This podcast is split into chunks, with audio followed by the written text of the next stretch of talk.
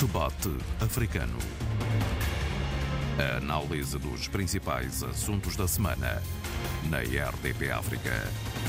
Chegou do estrangeiro, no jacto privado, depois de ter recebido a tribuna maior das Nações Unidas em Nova Iorque. Foi recebido, como manda o protocolo próprio do chefe de Estado, e atirou, quando menos se esperava, ali mesmo no aeroporto. É candidato às presidenciais de 2025. As eleições vão decorrer no dia 25 de novembro e ele não precisa de mais de duas ou três semanas de campanha. O Maro Sissoko Embaló disse mesmo em crioulo da Guiné, para que todos entendam, que os únicos candidatos que estariam à sua altura estão mortos. Nino Vieira ou Cumbialá. Vivam, este é o Debate Africano com Sheila Khan, Abílio Neto e Vitória Tcheca.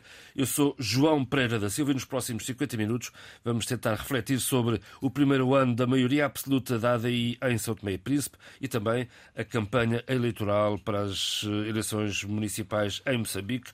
Primeiro, Moçambique, Sheila, está na estrada a campanha para as autárquicas de 11 de outubro. Em primeiro lugar, bom dia, bem-vindo, Abílio, ao debate africano. É Muito com obrigado. muita alegria que te recebemos Muito e obrigado, com muita ternura. Ahm, eu queria referir o seguinte, antes de começar, por analisar um pouco ah, ah, a energia, a vibração, a euforia desta primeira semana de campanha das sextas eleições autárquicas municipais em Moçambique. Uh, Filipe Nyusi, Presidente da República de Moçambique, no dia 25 de setembro, que faz 59 anos da, comemoração das lutas armadas moçambicanas, fez um anúncio e até uma exortação à nação. Em primeiro lugar, ele diz, e de uma forma que eu até achei muito interessante, e cada vez mais eu acho que Filipe Nyusi está mais à vontade na leitura dos, dos seus discursos e até traduz alguns pontos muito interessantes. Ele diz que isto é um momento de celebrar a nossa moçambicanidade, em primeiro lugar, e que cada um de nós deve assumir-se como um educador cívico, contribuindo para a prevenção no, sentido de desvirtuamento ah, de qualquer situação menos clara e menos legal e, e transparente nestas eleições. Estas eleições contam este ano com 11 partidos, três coligações e oito grupos de cidadãos. Tivemos nas últimas eleições apenas cinco grupos de cidadãos, este, este ano temos oito, portanto mais três. Relativamente ah, à campanha e relativamente aos vários ah, partidos que estiveram em comícios, na estrada, ah, MDM, Frelimo, Renamo, Nova Democracia, há aqui algo importante a dizer. Quando eu fui ouvindo nas várias províncias, nas várias capitais, Maputo, Matola, Cidade da Beira, Nampula, entre, entre, entre várias outras, o que se destaca é uma, é uma certa semelhança ah, ao nível ah, do discurso e da preocupação de, dessa caça ao voto. Em primeiro lugar, há efetivamente ah, chamar a atenção da população para problemas do cotidiano. Nomeadamente a questão da, mobili- da mobilidade, a questão de- da- da- da- situação das estradas, da circulação. Ah, ah, a Frelimo entra com o seu cabeça de lista em Maputo, ah, alertando que estas, estas, estas eleições são umas eleições que devem olhar para a juventude, para os jovens, para a igualdade de géneros para a mulher. Venâncio, ve- eh, peço desculpa, eh, Venâncio Mondelane falava também na cidade de Maputo para a necessidade de trazer uma melhor qualidade de vida para os vendedores de mercado, para que haja efetivamente uma situação de uma, uma segurança local, até falou da criação de- de- de Um posto de médico postos móvel. móveis, obrigada. Eh, ela até diz. Uma, Isto é se uma- campanha vale tudo, não é? então, isto é caça ao voto, não é? Ora Eh, bem. ele até diz a um, um dado momento, e eu acho muito interessante, os discursos são discursos muito eh, virados para a escuta, para o ouvido, para o coração das populações. Ele até diz: se uma mamã tiver dores de cabeça, a mamã não precisa de ir ao hospital, vai ter um posto médico ali. Temos de ter também. ah, pa- postos bancários, uma, uma maior centralidade. No fundo, o que estes atores políticos, diria, estão a fazer é trazer para os seus discursos a ideia de que a cidade não é uma cidade política, mas sim é uma cidade da cidadania, é uma cidade virada para a população e é uma cidade a servir os interesses da população. Uh, na cidade da Beira também houve uh, uma grande preocupação de destacar. E aqui eu queria falar de uma pessoa que me chamou muita atenção pelo seu discurso. Pessoa essa que foi exonerada, e é importante dizer, do seu cargo de, de secretária de Estado da província de Sofala, falo de Zé, Stella Zeca, que de entre vários os discursos, da, quer da Renam, quer da Frelimo, e aqui eu gostava de chamar a atenção para o discurso de Yusuf Momad, que me pareceu muito incendiário, em que ele dizia. Uh, uh, nós não nós uh, governar não é criar ninhos de corrupção. Governar é resolver problemas da população. Nós não podemos perdoar e vamos castigar quem agir contra a, a, a, transparência destas eleições. Estamos a falar de uma cidade que é governada pelo MDM. Exatamente, okay. exatamente. É Zeca, Efraim Limo e... Mas eu queria dizer aqui, desculpa interromper uh, João Pereira, uh, que eu achei o discurso da Stella Zeca talvez do mais consistente e que vai ao, uh, ao encontro daquilo que ouvi num debate ainda ontem, até foi uma reflexão, uma reportagem que, cujo título era pode uh, uh, os problemas climáticos ser uma caça ao voto. E ela dizia, e bem, que a cidade da Beira, que nós sabemos que tem sido muito fustigada com todas estas situações das tempestades, dos furacões, ela dizia: queremos uma cidade sustentável e uma cidade segura e uma cidade que possa dar uh, uh, respostas e combater as erosões que todas estas situações climáticas nos têm uh, atingido. E penso que foi, de certa forma, a pessoa mais inteligente até ao momento que conseguiu congregar uh, ou então ativar uma certa atenção perante algo que os moçambicanos não podem fugir neste momento. Sério, o que eu queria tentar perceber é, se politicamente poderá haver aqui alguma mudança, se alguma cidade que está em risco de mudar de mãos, por exemplo, a Beira, eu entendi que os holofotes estão todos virados para lá, há uma grande disputa entre a Frelimo e a Relam para conquistar a cidade que está nas mãos do MDM. Outras cidades também estarão nestas circunstâncias? Há aqui, há aqui é importante dizer o seguinte: nos últimos tempos e este último ano foi um é, tem testemunhado um desgaste terrível relativamente à Frelimo.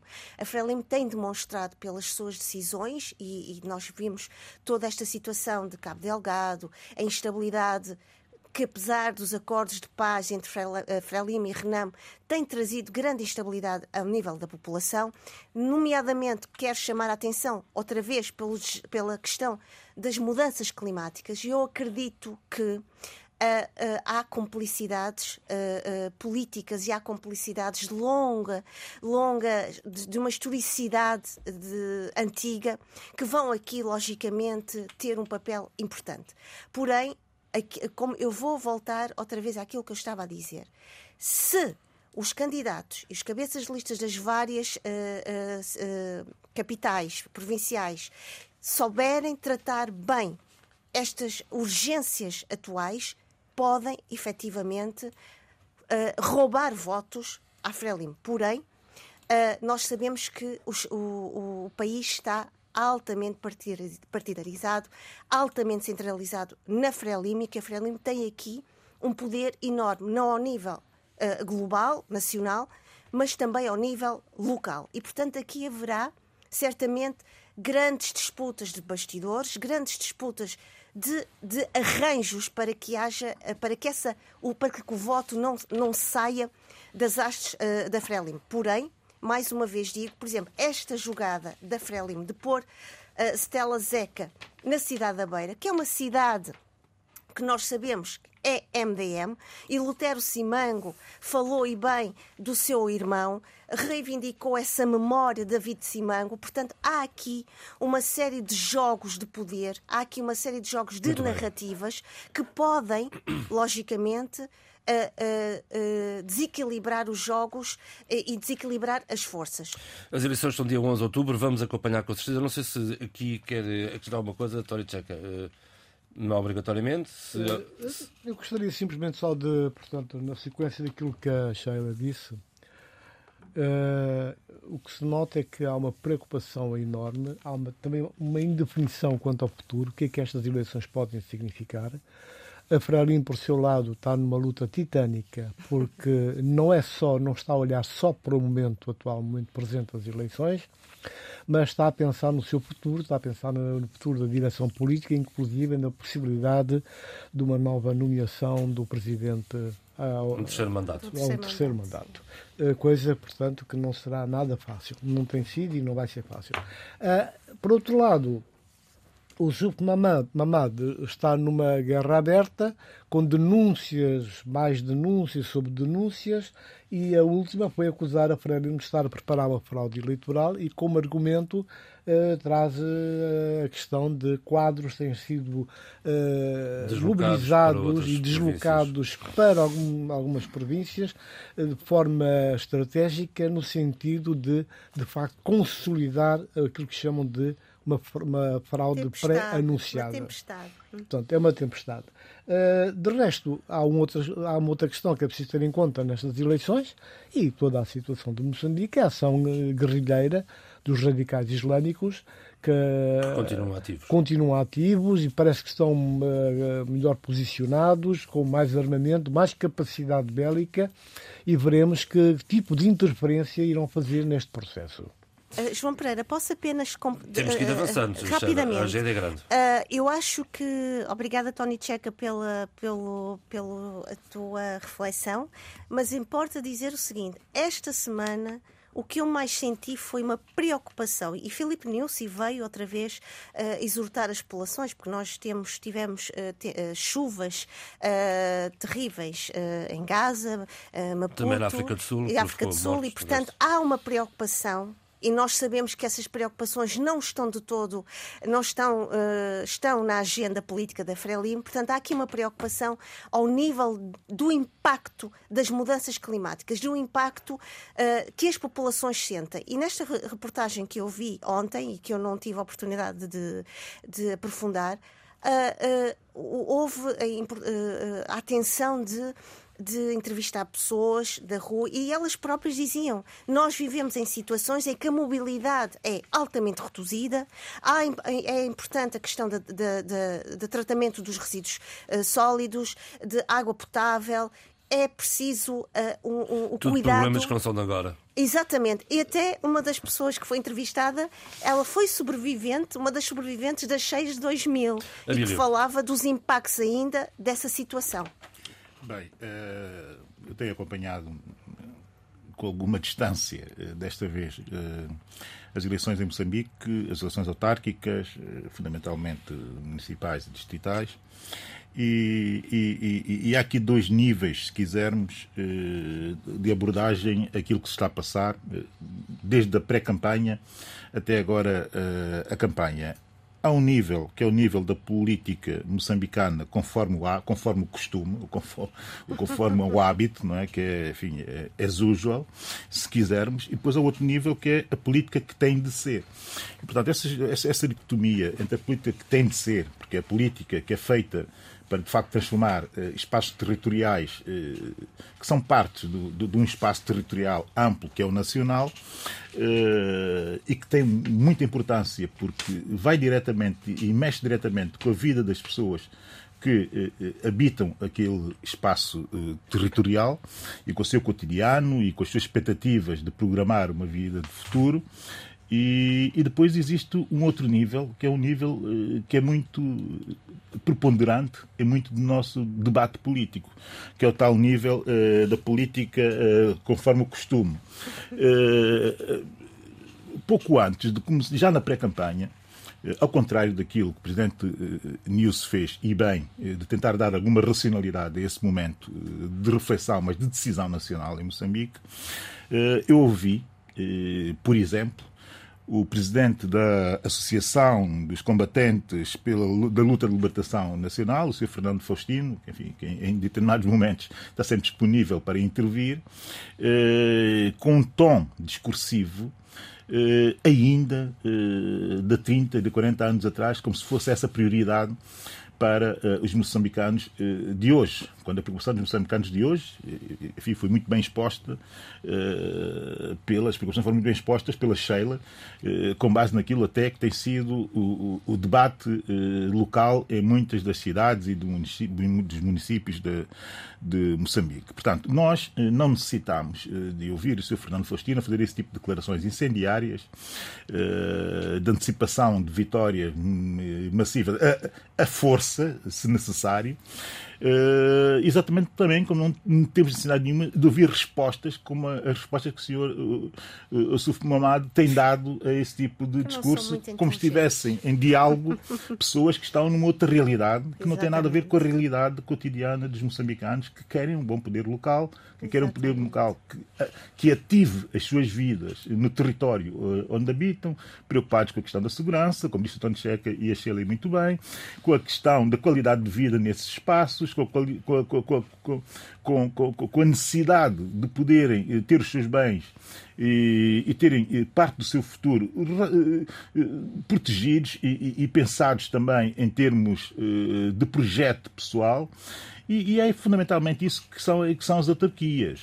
E, e, por ser isso, e sim, o, o, que são as autarquias, eu não sei por carga d'água é que personagens como o presidente da Renamo e, e, o presidente da Associação dos Antigos Combatentes, dos Combatentes da Libertação da Pátria, não sei como é que aquilo se chama, e, têm a necessidade de incendiar um momento como, como este. E depois dizer só, para terminar, que eu achei muito interessante o facto da Sheila ter, ter tido a preocupação de trazer para aqui o debate que houve e que eu, eu tive a oportunidade também de ouvir em partes, não deu para ouvir muito mais, mas ouvi em partes, que é a questão uh, de tentar perceber uh, hoje como integrar as preocupações ambientais ou climáticas em, em, em, em micro, exato, em micro territórios, e quando se pensa normalmente dos micro territórios uh, como só espaços pouco protegidos ou espaços, digamos que vulneráveis a impacto dessa transformação climática que nós vivemos.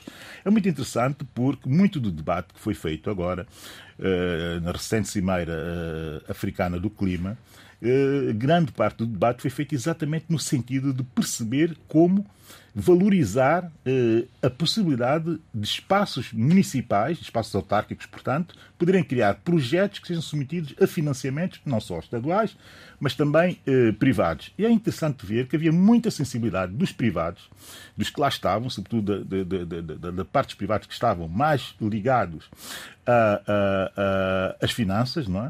Uh, a disponibilidade para financiar projetos desde que eles emanem eh, de facto, das eh, entidades ou das instituições que estão próximos da, da, da, da população, da população é? naturalmente, com as garantias de que a fiscalização e o controlo de, tanto da aprovação como da, do segmento e do prosseguimento e da implementação destes projetos isso seja é, feito é pelo Estado. ao lado é? das agências tradicionais de apoio portanto, ao portanto, portanto, é fundamental revermos, eh, e muito bem, as leis de financiamentos locais de grande parte dos nossos países que ainda não eh, contemplam a possibilidade de, com alguma margem eh, de angariação, das autarquias poderem, de facto, dialogar diretamente com esses eh, atores financeiros sem a necessidade de passarem demasiado tempo pelo crivo, do pelo crivo da centralização do, terrível dos nossos Ministérios eh, das Finanças, né? que ainda tem um pouco a mentalidade eh, dos Ministérios das Finanças centralizadores, dos partidos únicos e das ditaduras Exatamente. que nós vivemos. Né? Muito bem, vamos... vamos João Pereira, posso só dizer uma coisa àquilo que o disse, desculpe lá, é que este,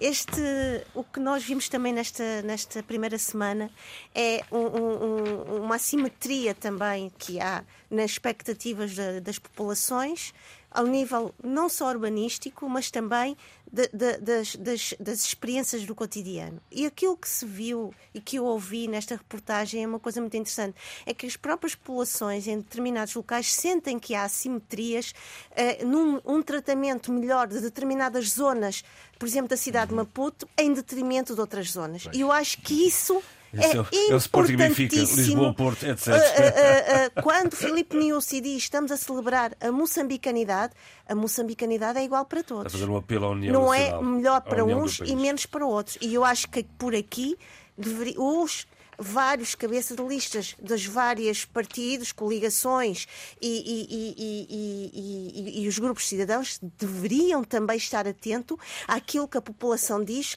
relativamente às próprias assimetrias internas de cada uh, plano urbanístico. Pronto, vamos continuar com eleições na agenda, neste caso as eleições em São Tomé e Príncipe, que foram há um ano atrás, fez agora justamente esta semana um ano, que a ADI uh, alcançou a maioria absoluta, e neste ano o que é que mudou, Abílio? Eu sei que houve um ataque com um quartel, que não está bem explicado, aparentemente. Uh, o, o Primeiro-Ministro fala numa eventual remodelação e, no, como pano de fundo, é aquela velha frase: não há dinheiro. Esse é o grande problema uh, do novo ciclo de governação uh, do atual governo da DI e a maioria absoluta do Partido Trovada, uh, que tem esse problema, se tivermos que fazer alguma avaliação do desempenho do governo nesta altura, que tem um problema interno terrível por resolver, um problema interno terrível por resolver, que tem muito impacto nas ações externas, no sentido de eh, encontrar eh, alternativas ao financiamento eh, de um Estado que está eh, no Estado, ele próprio, lastimável do ponto de vista financeiro e no ponto de vista eh, económico. Bem, agora social, com este, com este salário naturalmente, de segurança. Naturalmente que, essas, que isto tem consequências sociais, que são consequências sociais visíveis eh, para qualquer São Tomense que reside em São Tomé e Príncipe e até que residem fora e que dialogam com constância com seus familiares eh, no país. Como é que se pode fazer um balanço de uma governação que uh, o mês, mês e meio depois uh, é confrontada com aquelas... com uma tragédia, com a dimensão da tragédia de 25 de novembro? Essa questão é que é a grande questão uh, de, do, deste mandato deste governo. Há aqui duas tendências, que é, temos que ultrapassar isto se quisermos sobreviver como país, e é exatamente disso que se trata, eu não estou a dramatizar, estou só a acompanhar a tragédia do momento, uh, ou então como uh, resolver uh, a situação de 25 de novembro de forma a possamos todos ter um futuro e, e, que sejamos efetivamente e possamos ser uma sociedade enfim, com dinâmicas suficientes para abordar um futuro que é um futuro difícil. Quer dizer, repara, só, só agora, quase um ano depois, é que começou o julgamento do único sobrevivente ao ataque e ainda assim foi imediatamente uh, suspenso. Falar sobre o, essas ajuda, últimas, essas, esses, últimos despachos, essas últimas decisões do, do, do, do Tribunal uh, São Tomense, uh, isso daria pelo menos meio programa para mim. Só para mim, para tentar entrar, não, não entrar, entrar em profundidade nessa, nessa situação. Mas a verdade. A questão é a consequência verdade, deste atraso e destes incidentes. Não, não, não, não, mas a verdade, mas a verdade, e nós temos que compreender isso, e, e para compreender temos também que saber relativizar, olhando para casos eh, semelhantes noutros países, e, eu preocupo não propriamente olhar países que estão na mesma dimensão que nós, Bom, mas em países militares não é uma coisa propriamente sim, sim, sim. Mas em países, mas em países muito mais eh, avançados, a minha preocupação exclusiva relativamente a isso, e disse logo no primeiro dia, é que se faça realmente justiça e justiça Ora. com qualidade. Independentemente do tempo. Não vale a pena apressar tempos, porque apressar tempos só criam desvirtudes, eh, que é aquilo que nós temos estado a apreciar de alguma forma. Não há que acelerar processos. Até agora, eu sei que toda a assessoria que tem sido dada vai no sentido de, tecnicamente, manter o, o processo impoluto até esse último momento, que me deixa dúvidas se essa assessoria terá dado indicações no sentido de encaminhar o processo como ele está a ser encaminhado na divisão do processo no civil, no, civil militar. No, no, civil e no, e, e, e no tribunal uh, militar, eu tenho muito poucas dúvidas que essa seja a melhor uh, abordagem. Entretanto, o juiz é soberano e decidiu como decidiu e nós temos imediatamente respeitar. que ativar, primeiro respeitar e depois ativar o tribunal uh, militar no sentido de ele ser capaz, efetivamente, de julgar com justiça. Mas eu já estou aqui a dar muitas voltas à questão dos tribunais. Até porque há mais outra questão, último ano. Outra, outra segunda questão que é, enfim, estamos marcados pela tragédia de 25 de novembro, como disse, mas para além da tragédia de 25 de novembro, que condiciona tudo, porque já nenhum, hum.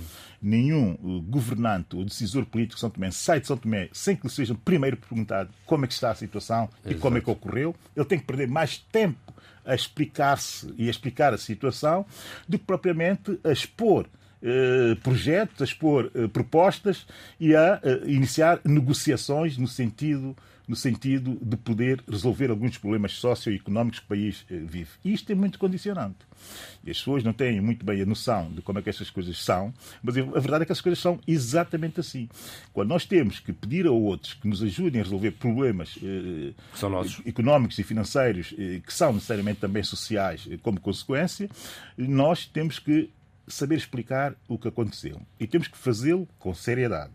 Mas para isso, já perdemos muita da energia, da energia necessária para fazer o outro trabalho que nós tínhamos que fazer. E isso está a acontecer claramente e percebe-se bem com uh, as autoridades são tomenses que fazem parte desta, desta governação. Portanto, têm que saber ultrapassar isso, de alguma forma, uh, ter uh, a postura séria de dizer que os tribunais são sérios e que eles estão a julgar com seriedade, estão a cumprir prazos e, e quando há exceções, que a lei eh, saiba cobrir essas exceções e depois, naturalmente, apresentar propostas. Aqui tem o terceiro elemento, que é a questão das propostas. Como, eu continuo a questionar-me e, e, a perguntar, como ser eh, reformista no atual contexto de São Tomé e Príncipe, sobretudo no, no contexto financeiro e económico do Estado, que está completamente descapitalizado e sem digamos que, hum, e sem eh, possibilidades de atrair rapidamente capitais, enfim, que façam, eh, de alguma forma, diferença na implementação Dinamiza de projetos e dinamizem a economia de forma rápida e, e, e, imediata. Essa questão é uma questão muito, mas mesmo muito complexa, porque nós não podemos esquecer que São Tomé e Príncipe está ainda em negociações com o FMI uhum. e com o Banco Mundial no sentido, e eles são os nossos principais financiadores das nossas finanças públicas, ainda está no sentido de poder receber os primeiros, uh, os primeiros financiamentos este ano dessas duas uh, instituições, coisa que ainda nem sequer aconteceu. Nós estamos a viver daquilo que nós somos capazes de produzir e, e, e que nós somos capazes de transformar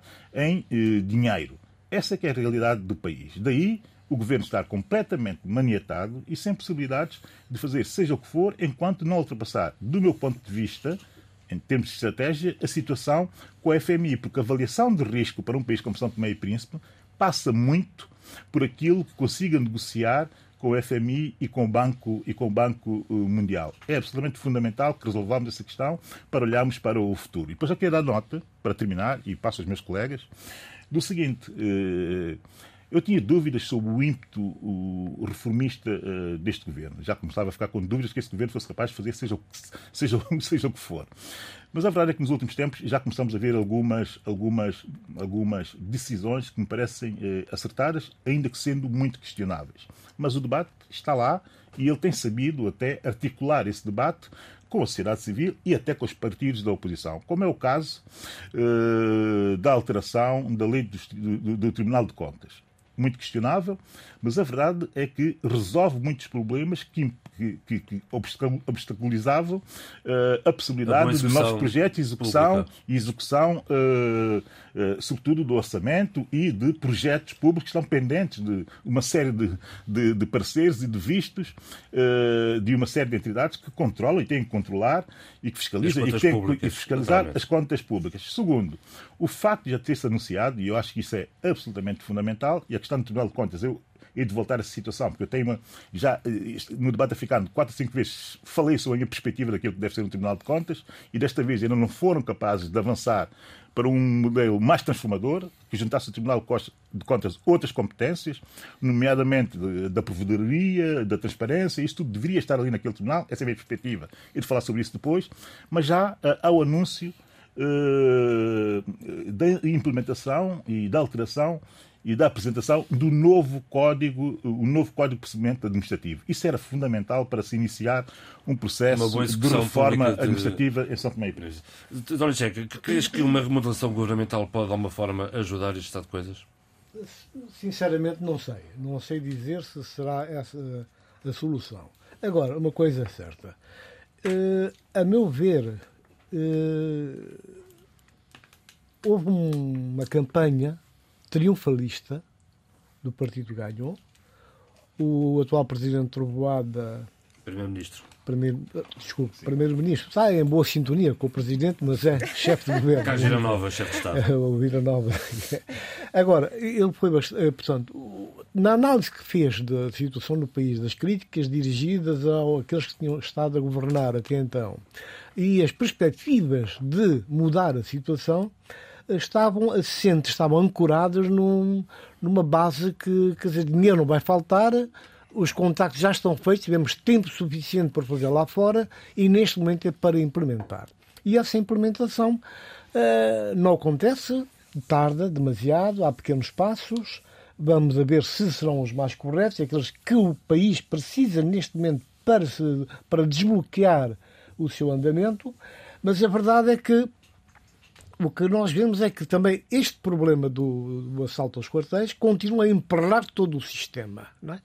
Uh, e isso não ajuda nada. Não ajuda porquanto uh, há um clima de desconfiança muito grande. E quando se desconfia das autoridades, da sua capacidade, da sua integridade, as coisas ficam mais difíceis. Porque a sociedade civil, quer queiramos, quer não, acaba, tem que ser uh, chamada, tem que haver um espaço próprio. E a, sociedade civil Santo Mendes, por aquilo que eu venho acompanhando e pelos contactos e as conversas que, e até alguns analistas o que abordam, é que, na verdade, não está completamente convicta de estar no caminho certo. E isso, se calhar, está na base da, da ideia do chefe de governo de remodelar o seu gabinete e apresentar, se calhar, novas pedras mais dinâmicas, mais capazes e com mais base técnica para poder, de facto, acionar os mecanismos que são necessários. Porque a própria negociação com o FMI, o Banco Mundial, tudo isso eh, obedece também a esse esquema de haver uma retaguarda, um gabinete, um task force que seja capaz de Uh, dar os inputs necessários. Sim, não era suposto existir. Já devia, mas na verdade é que parece que o governo apresenta-se de uma forma muito fragilizada nesse aspecto e os interlocutores de São Tomé, nos diálogos com o exterior, têm acusado, portanto, essa fragilidade se calhar falta de domínio dos dossiês ou falta de tempo, e são questões que eh, cabe ao chefe de governo, com apoio do Presidente da República, eh, ultrapassar e, se calhar, então, aí sim, caberá a possibilidade, eh, a solução, a mesinha para resolver o problema através de uma remodelação. Sheila, acrescentar... Queria só acrescentar, eu não tive, eu ouvi pouco uh, as palavras de Patrícia Trovoada. Uh, eu estava a ouvir o Abil e estava a ouvir o Tony Checa e, e, logicamente, como nós todos temos a, a, acompanhado a situação naquilo que nos é possível em Santo Meio Príncipe, mas eu também gostaria de dizer o seguinte. É lógico, o que, aconteceu, a tragédia de 25 de novembro, é uma tragédia não apenas ao nível uh, judicial, legal, é também ao nível da população e daqueles que perderam os seus familiares. Isto em primeiro lugar.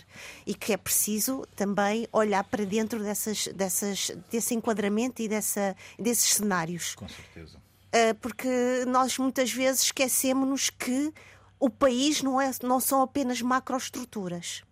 O hum. país também são pequenos uh, momentos e momentos que dizem muito desse país e a forma como essas macroestruturas e os discursos e os atores políticos tratam a sua população. E é uma coisa que eu tenho vindo a verificar é que nós deixamos de ouvir o, o as vozes daquelas das famílias que perderam os seus uh, familiares. Nós deixamos de ouvir essa outra uh, realidade são tomense uh, relativamente a esta situação e deixamos de ouvir o governo relativamente o que é que vai fazer e o que é que tem feito para que isso não aconteça nunca mais. Isto em primeiro lugar. Em, em segundo lugar, eu penso que não podemos uh, limitar o discurso da nação em termos de, de, uma, de um estado de arte da nação ao 25 de novembro.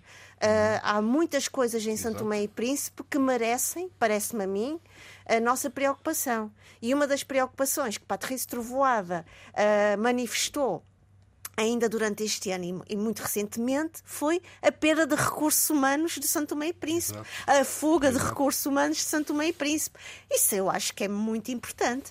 O FMI pode, logicamente, apostar no país, mas se o país não tiver uma mão de obra eh, bem preparada, não tiver intelectuais, pensadores, não tiver, no fundo, uma, uma matéria humana que possa dar a consistência às políticas e às diretrizes económicas, para onde é que nós vamos? É como entregar um grande barco a um, a um, e não termos um, um, bom marinheiro para, para, ou um bom piloto para o pilotar, não é?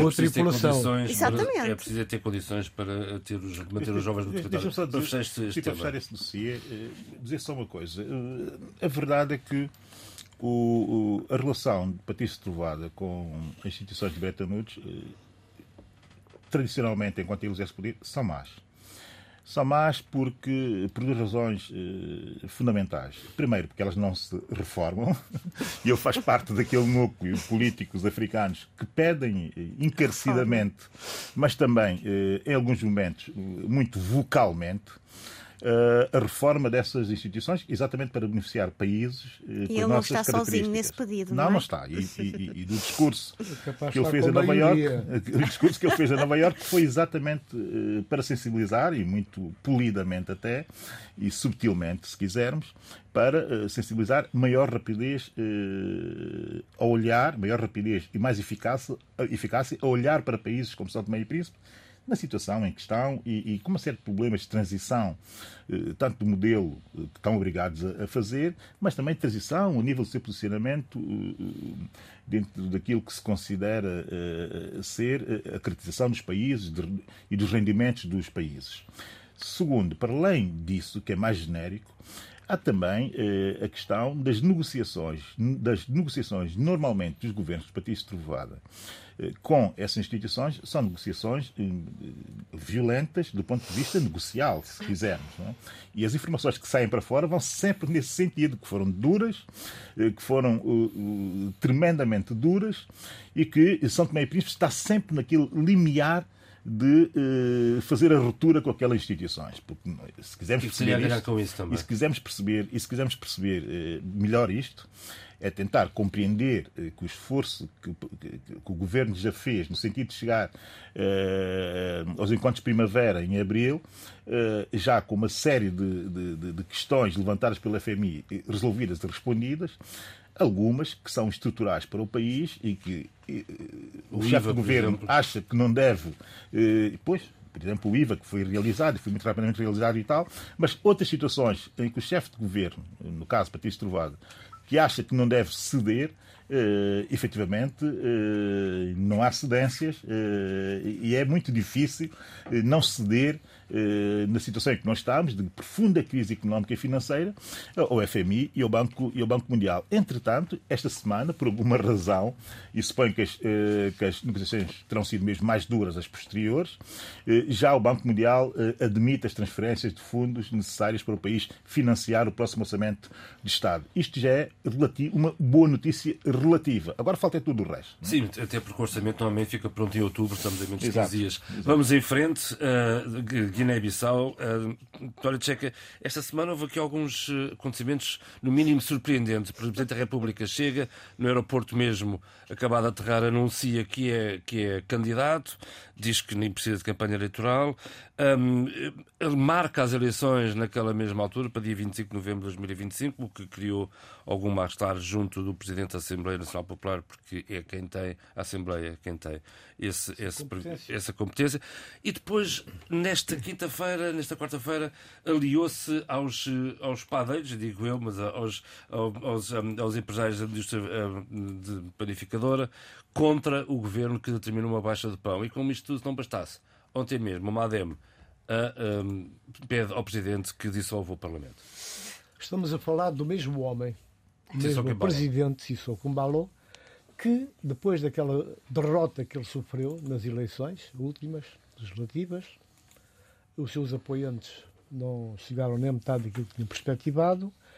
Uh, ele, o que é que ele fez? Ele pediu um tempo, paz, tempo, deixando a entender que estaria na disposição de encetar uma via de diálogo, maior tolerância, de auscultar uh, os partidos, os políticos, mas também a sociedade civil. Ficou um bocado ali no ar essa ideia. E passo seguinte, realmente não mexeu muito, não perturbou e o governo parecia estar embalado com uh, todo um caminho aberto no sentido de Governar. implementar as suas medidas e poder avançar por uma governança, portanto, capaz que o país precisa urgentemente, é? porque os problemas que o país tem são enormes. E a, a verdade é que começou a dar frutos, frutos imediatamente a essas medidas, algumas medidas um bocado avulso que o governo vem tomando, mas que caem bem e satisfazem bem aquilo que são as reivindicações e as necessidades prementes da, das populações da Guiné-Bissau. Uh, neste caso, o Presidente da República, nós temos que ver o filme bem, ele chega e, de uma forma inusitada, no próprio aeroporto, à chegada, onde ele deveria concentrar as suas declarações, penso eu, para aquilo que a gente sabe, e é o que costuma ser, naquilo que foi a Assembleia Geral das Nações Unidas, o que a Guiné-Bissau fez, o que propôs, o que não propôs, o que rejeitou, os contactos feitos, esses contactos, o que é que podem trazer à Guiné-Bissau em termos de parcerias, de cooperação, etc., etc., e como é que esses, os problemas que a África tem e suporta eh, e que não consegue debelar sozinha, como é que isto tudo foi tratado nas Nações Unidas. É essa informação, é essa leitura que o Sissoko, como presidente, que foi representar a República de Guiné-Bissau, ele não se foi representar a ele mesmo, ele foi representar o país. É? Então, ele, em vez de trazer para a Guiné-Bissau essas informações. Ele chega, como eu disse, de uma forma inusitada, imprópria, no aeroporto, declara-se candidato às próximas eleições. Ok, qual é a estratégia? Mas, há uma mas, estratégia aqui. Há uma estratégia. E qual é a estratégia? A estratégia, para já, o que conduz à estratégia é algum desespero. Porque ele dá-se conta que o governo tem ideias, tem um conjunto de propostas e que as medidas que vem tomando são medidas que têm estado a cair bem no seio das populações, inclusive eh, no, na, na, na, franja dos seus próprios apoiantes seus, do, do Sissoko, do e, do, e, dos seus uh, apoiantes também, que são uh, essencialmente Madem G15. A, a, verdade, a verdade é esta, é que uh, Sissoko uh, não, não se consegue conter, porque, pela sua própria natureza, o que ele mostrou neste tempo em que ganhou as eleições, eh, pelo menos chegou ao poder, é o Presidente da República, ele é muito individualista, é muito ele e aqueles que ele seleciona. Né? Ele tem em todos os níveis, em todas as áreas, as pessoas que ele seleciona com objetivos muito bem eh, apresentados, bem delineados e codificados, inclusive. Então, neste momento, perante o que está a acontecer e a aceitação que o governo vem tendo no, no país, das iniciativas que vem, que vem tendo, uh, da celebração do aniversário da República da Guiné-Bissau, da proclamação do Estado em Lugajol, a ida de, do Parlamento todo, a maioria, mas maioria esmagadora, a exceção de Madem G15, que não se fez representar, e agora já se percebe porquê, eu já lá chego, uh, a verdade é que no Gajol correu bem. Mas mais correr bem, foi, foi possível fazer a radiografia do, da situação do Lugajol, ali onde foi proclamada a independência da República da Guiné-Bissau, e as pessoas a viverem num estado de miséria absoluta, sem assistência médica, sem escolas, sem. Tal como há 20 anos Sim, se calhar pior, se calhar pior, se calhar pior, porque tem vindo a piorar. Uh, vimos imagens de, de mulheres que tentam resistir e que dedicam-se à agricultura, fazem suas lavouras e depois não têm um mercado para vender. Não tem mercado porque o mercado aí é escasso, mas também não tem forma de sair dali porque não há transportes. Não há transportes, não há ponte, ponte Bom, o barco já. Estratégia. Tudo isso é que são questões que uh, fizeram com que esta atitude do governo tivesse caído bem às populações, porque foi um caso, aconteceu lá no interior, bem lá no fundo dos fundos, mas, portanto, foi uma, uma forma também de mostrar ao resto do país aquilo, que o Abílio falava um bocado, portanto, das zonas isoladas, dos municípios, das aldeias, das tabancas, que o, o governo está atento e que as medidas vão ser tomadas. A estratégia do, do Sissoko, a meu ver, é a seguinte. Primeiro, uh, criar um certo desnorteio no governo, enervar o governo e provocar uma situação de, de alta conflitualidade, um bate-boca. Esta, aí ele é, ele é muito bom. uh, e, e, utiliza bem a sua capacidade, os apoios que tem do ponto de vista uh, militar para ir apetrechando, consolidando as suas ideias, as suas diretas. Até porque ele tem uma, uma, guarda pretoriana, digamos, tem uma força Bom, militar. Tem, tem, duas, tem uma força militar própria quase. que ele, sim, que ele tem no, no, no, Palácio da República e tem outra força da CDL, que ali está também, a pedido dele, não sabe porquê nem para quê, mas são verbas, são uh, dinheiros que o país está a gastar, em vez de utilizar esse, essa verba, pelo menos uma parte dela, para enfrentar os problemas. Então, até onde é que pode ir este desgaste, Tony O desgaste é enorme, porque o que acontece? Há, vários, há, há várias reações. Pode ir, quer dizer, eh, pode ir até uma confrontação que pode ser perigosa para a Guiné-Bissau. E para lá caminhamos. Veja que, veja-se que o, o MADEM G15, através do vice-presidente da bancada parlamentar do MADEM, faz uma proposta concreta, proposta, mas então ameaçadora, próprio Sissoko. O Sissoko tem que dissolver o, dissolver o Parlamento em julho, marca a data, o timing, ele lá saberá porquê, e depois diz mais. Se não fizer, então prepara as malas e abandona o palácio. Ele disse isso. Bom, por mais conivência, compadrio que existe, se há uma coisa que o Sissoko não gosta, com a sua machundade, é exatamente que seja desrespeitado. Ele foi desrespeitado, foi desafiado pelo vice-presidente da bancada parlamentar da, da, do MADEM G15, já que o próprio presidente do, do MADEM já está há largas semanas fora do país, acho que está aqui por Portugal. Eh, então, isso tudo cria um ambiente perigosíssimo né? e que vai obrigar a que haja uma redefinição nas parcerias que existem. Porque neste momento não há dúvidas que as forças que integram o governo estão coesas. Não é? Ainda agora, durante as cerimónias do, eh, no Galhol, o que aconteceu, os, os, os, deputados que ainda não tinham tomado posse, acho que eram eh, três ou seis, já não me lembro bem, acabaram por tomar posse lá e que deu maior eh, nobreza à, à celebração. Bom, neste, nesta fase, nesta fase, o perigo é a possibilidade de alguma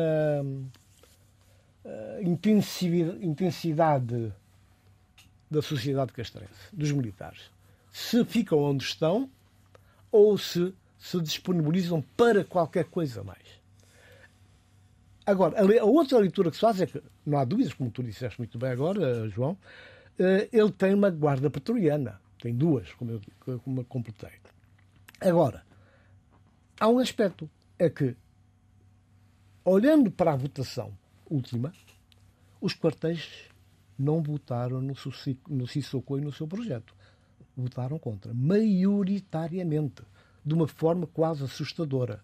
Eu penso que esse elemento, esse indicador, é que fez o Sissoko imediatamente mexer nas, nas forças que tem no Palácio da República, reforçando e nomeando um novo chefe de Estado-Maior privado portanto, para apoiar ele, para estar ali em cumplicidade com ele. Portanto, isto tudo, a estratégia dele é, do meu ponto de vista, é tentar enfraquecer o governo por via do desgaste, criar uma situação psicológica uh, para obrigar a reações também mais duras e mais musculadas. Nós, o caso daqui da, da falaste do pão.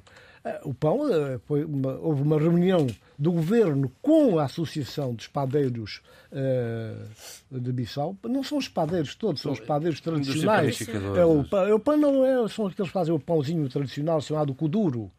Uh, e, e, e nessa reunião chegaram a um acordo. O preço foi estipulado através de um acordo dialogado entre o governo e uh, esses senhores, que agora uma parte deles não contente com, os, com, a decisão tomada e com as medidas que serão implement, não serem implementadas, o que é que fizeram? Resolveram ir ao Presidente. É evidente que aquela multidão, nós vimos as imagens no Palácio, aquela multidão no Palácio não chegou lá assim de repente, chegou e entrou. Não, aquilo foi combinado, foi, foi articulado. No salão nobre. Exatamente. Foi e o Presidente disse que fiquem descansados, que ninguém vos toca, ninguém vos faz mal. Não, e, e isso, isso é outro aspecto. Depois de ter dito, vocês vão voltar ao preço antigo, tem a minha autorização, o preço antigo é que vai prevalecer, e fica a esperar ver quem é que vai lá às vossas casas tocar-vos.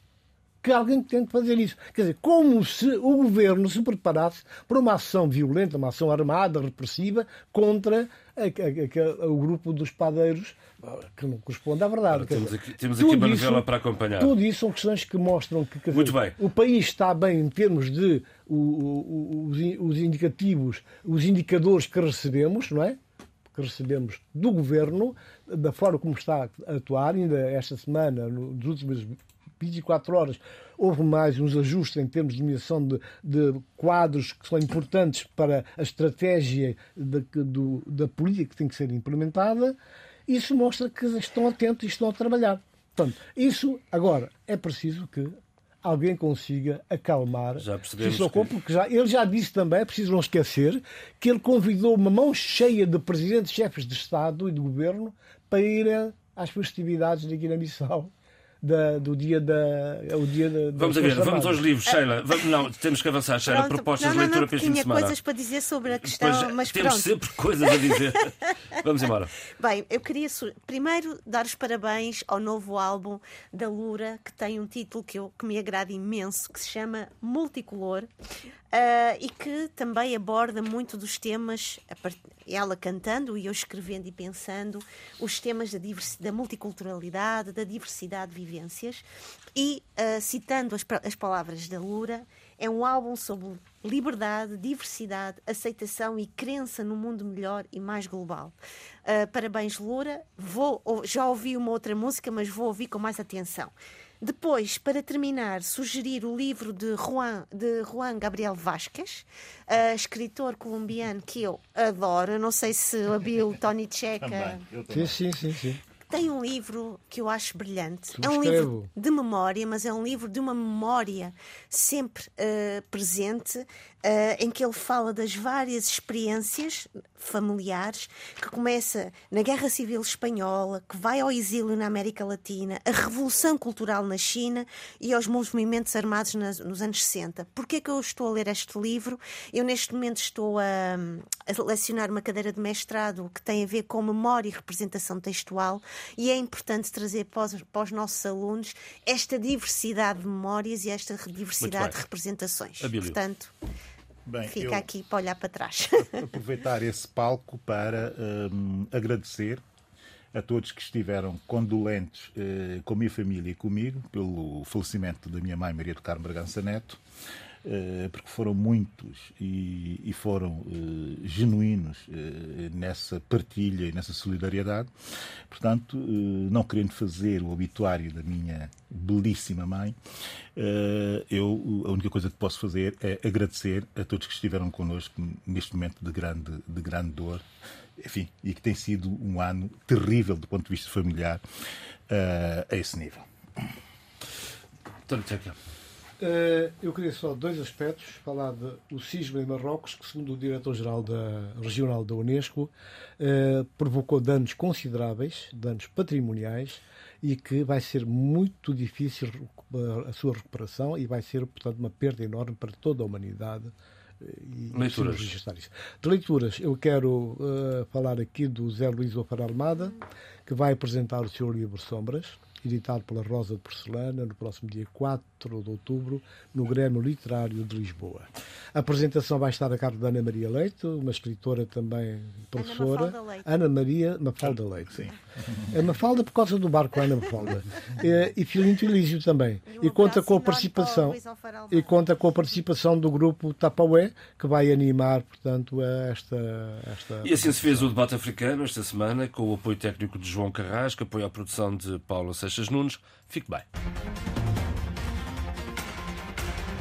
Debate africano. A análise dos principais assuntos da semana na RDP África.